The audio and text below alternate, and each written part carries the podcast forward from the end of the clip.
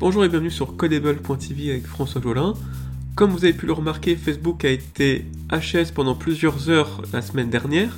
On va revenir sur ce bug et on va découvrir qu'est-ce que le DNS, quel est ce pilier d'Internet et surtout pourquoi ce pilier est devenu vieux et fragilise toute la structure.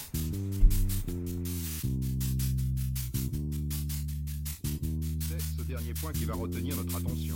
En effet, comment ces machines vont-elles bouleverser notre vie?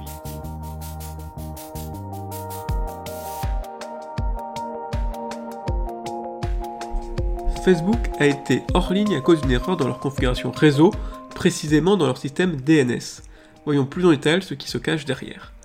Le Domain Name System, DNS, est un rouage essentiel d'Internet qui permet de relier les humains aux ordinateurs.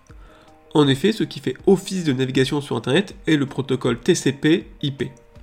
À chaque machine connectée à Internet est assignée une adresse IP telle que le 208.16.34.154. Cette suite de chiffres sert aux machines à s'identifier entre elles et ainsi à faire transiter les messages à travers Internet. Ce fonctionnement est parfait pour les machines, mais inapproprié pour les humains.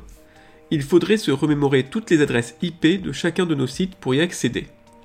On a donc mis au point le DNS qui permet de lier un nom de domaine à une adresse IP. Lors de votre visite sur codable.tv, le navigateur demande au serveur DNS l'adresse IP liée à codable.tv. Dans notre cas, il s'agit de 137.174.94.12. Ensuite, le navigateur va envoyer vos requêtes au serveur codable.tv. Si maintenant par mégarde on supprime la configuration DNS de codable.tv, le site reste intact, toujours en ligne, mais plus personne ne le trouve sans connaître son adresse IP. Il reste fonctionnel mais inaccessible, comme ce fut le cas pour Facebook le lundi 4 octobre.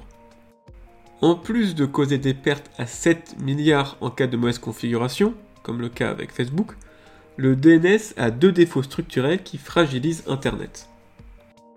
Premièrement, le DNS a une domination américaine. Bien qu'étant un pilier d'Internet, le DNS est régi par un organisme américain, l'ICANN, qui gère les .fr, et tous les autres noms de domaine, et qui est en fonction de la présidentielle plus ou moins lié à l'État américain et doit obéir à l'État américain en termes de suppression de nom de domaine ou d'acceptation de nom de domaine. L'idéal serait de confier le DNS à un registre décentralisé sans tiers de confiance, aka une blockchain. Ce fut le cas du projet Namecoin, un des plus vieux projets de blockchain qui naquit seulement deux ans après Bitcoin. Malheureusement, il ne décolla pas. Actuellement, un autre projet, Unstoppable Domain, s'annonce plus prometteur. Deuxièmement, le protocole DNS n'a aucune sécurité et ne protège pas la vie privée. Lorsque votre navigateur demande en votre nom l'adresse IP derrière codable.tv, il le fait en clair et accepte la première réponse retournée. Une requête DNS équivaut à crier en public où se trouve Codable, puis se laisser guider par le premier venu. Ce fonctionnement permet à l'État ou à un pirate de surveiller les sites visités sur son réseau, voire d'en interdire, l'accès ou encore de détourner l'utilisateur.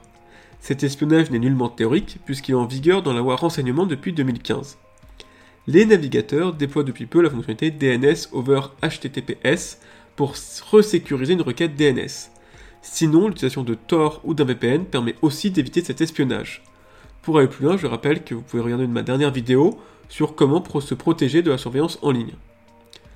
Le DNS est donc une technologie indispensable à Internet, mais aussi extrêmement bancale. Une simple erreur rend les sites inaccessibles, son organisation est le symbole de la domination américaine sur Internet, de plus son fonctionnement est très naïf, ce qui a permis un espionnage par l'État. Le bug de Facebook montre la nécessité de faire émerger de meilleures alternatives à cette technologie. Voilà, c'est tout pour aujourd'hui, merci de m'avoir écouté. J'espère vous retrouver très prochainement pour un nouveau podcast. A bientôt